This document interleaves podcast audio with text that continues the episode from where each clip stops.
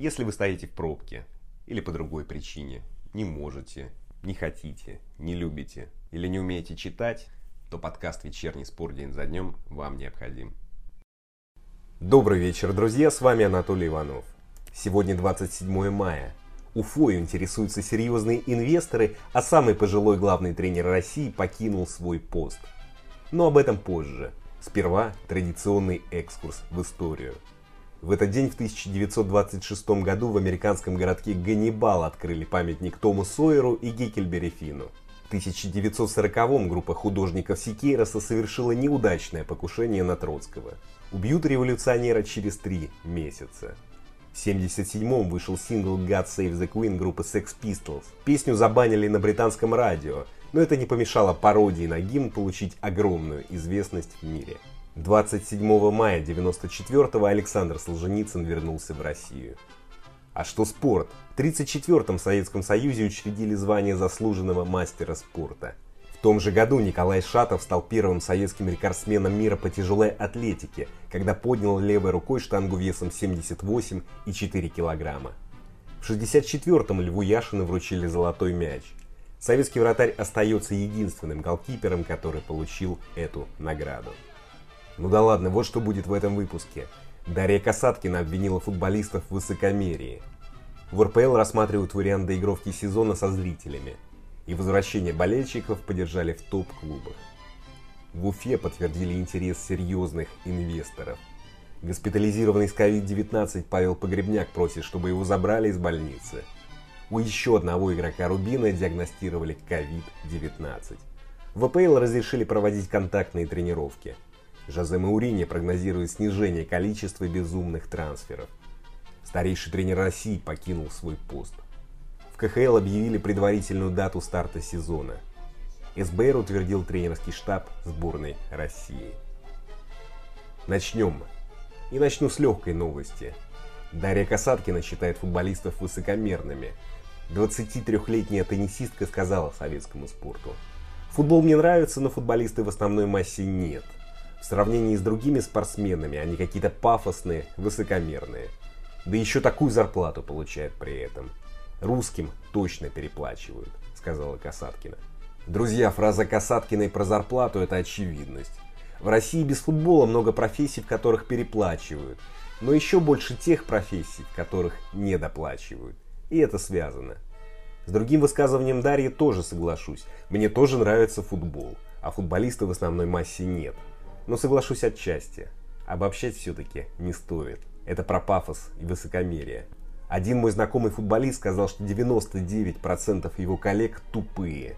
Не знаю, как он высчитывал, но все же.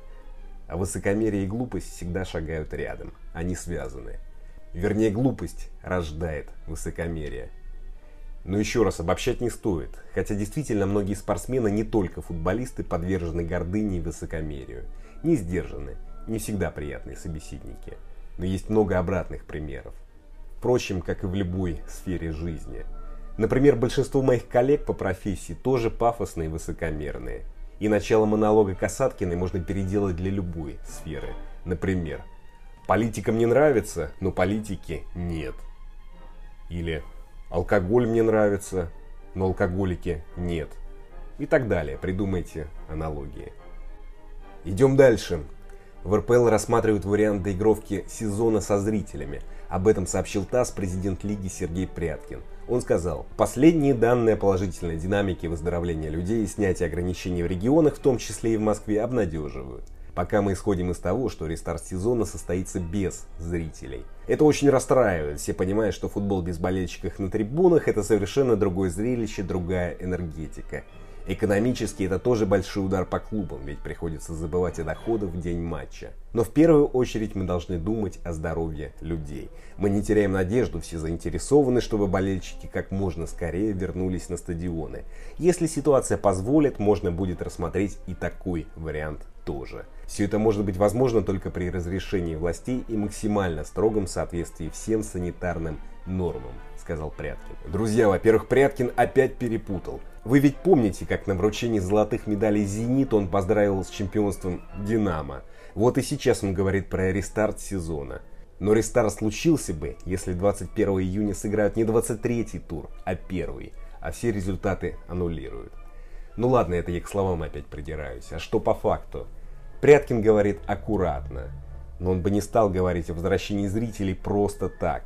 По информации чемпионата, эту идею поддержали в ЦСКА, Зените, Спартаке, Краснодаре и других клубах. Леонид Федун вновь говорит об экономических потерях при проведении матчей без зрителей. Евгений Гинер, Гурам Аджоев тоже хотят заполнить трибуны. Друзья, с одной стороны, футбол это шоу, зрелище. Без зрителей он невозможен.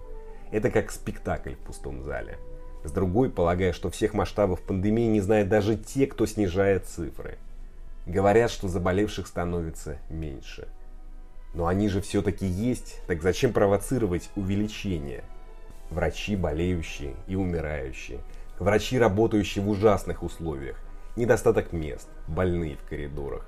Что, ситуация под контролем, что ли?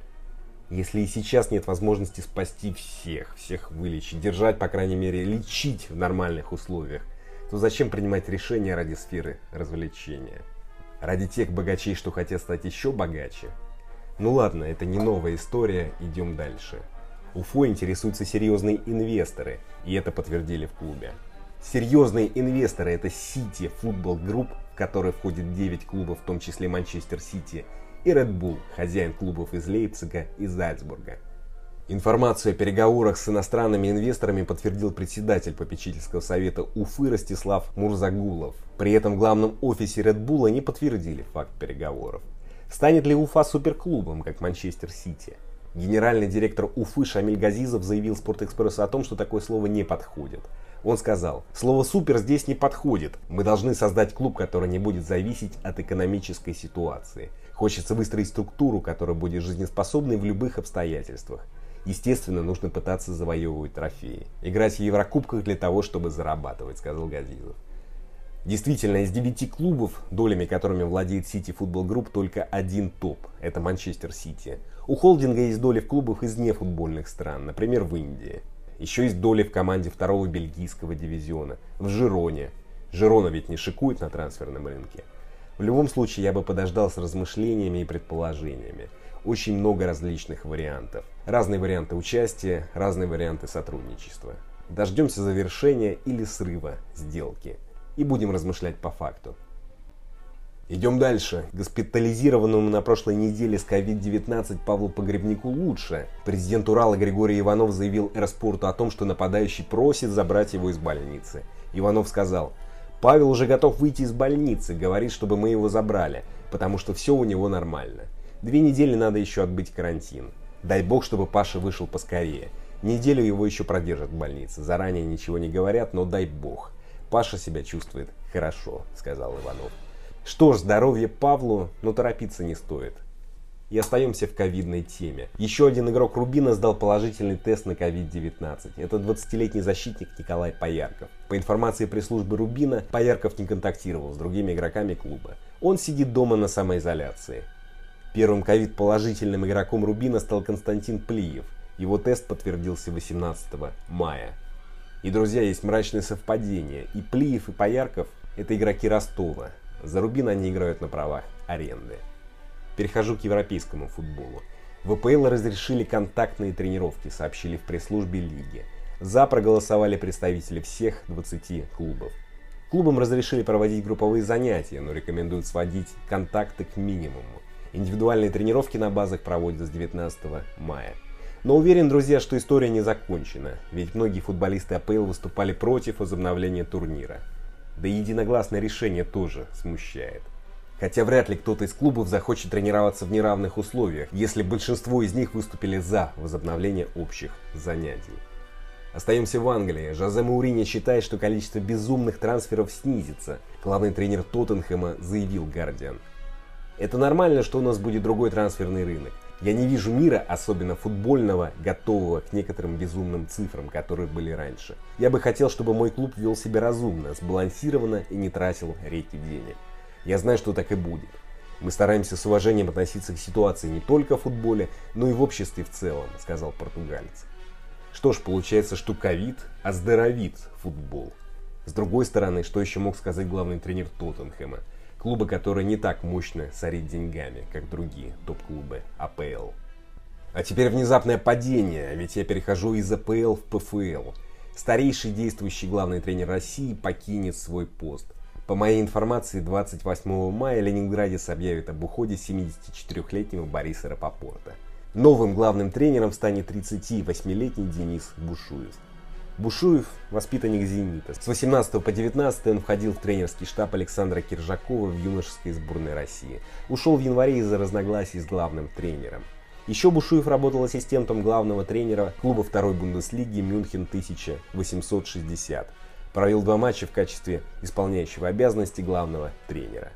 Друзья, меня удивил уход Бориса Завелича, ведь помимо Ленинградца он работал в Академии «Зенита». И именно из нее комплектовали команду. Вообще в ПФЛ и до этого было не весело, а сейчас стало жутко. В зоне Запад последний матч прошел 9 ноября прошлого года. Турниры должны были возобновить после зимней паузы 29 марта. Но тогда уже началась пандемия. Позже в РФС решили, что сезоны ПФЛ и ФНЛ завершат досрочно. Перехожу к хоккею. Новый сезон КХЛ планируют начать 2 сентября. Об этом сообщили в пресс-службе лиги. Но пока это предварительная дата. Окончательная будет связана с ситуацией с пандемией и действием ограничительных мер. И я не совсем понимаю, чем хоккей опаснее футбола. Ведь РПЛ хотят возобновить 21 июня. Тут и про зрителей уже что-то начали говорить. А КХЛ осторожно говорит про 2 сентября. Почему не раньше?